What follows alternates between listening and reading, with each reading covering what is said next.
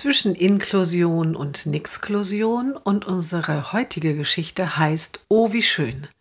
Die Mutter des Mädchens trifft eine Freundin. Du sag mal, wo geht deine Kleine jetzt eigentlich zur Schule? fragt diese. Na, bei uns im Dorf, in die Grundschule, antwortet die Mutter. Wolltest du sie nicht in die Sonderschule geben? fragt die Freundin nach. Doch, eigentlich schon, die Mutter erzählt. Als die Anmeldungen an der Grundschule bevorstanden, habe ich einen Termin mit der Direktorin gemacht.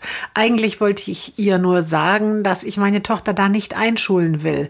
Aber dann hat sie mich gleich begrüßt mit Oh, wie schön, dass ihre Jüngste jetzt auch zu uns kommt. Ich habe schon alles rausgesucht, wie das mit der Inklusion geht. Wir müssen sicherlich viel lernen, aber ich bin sicher, das kriegen wir hin.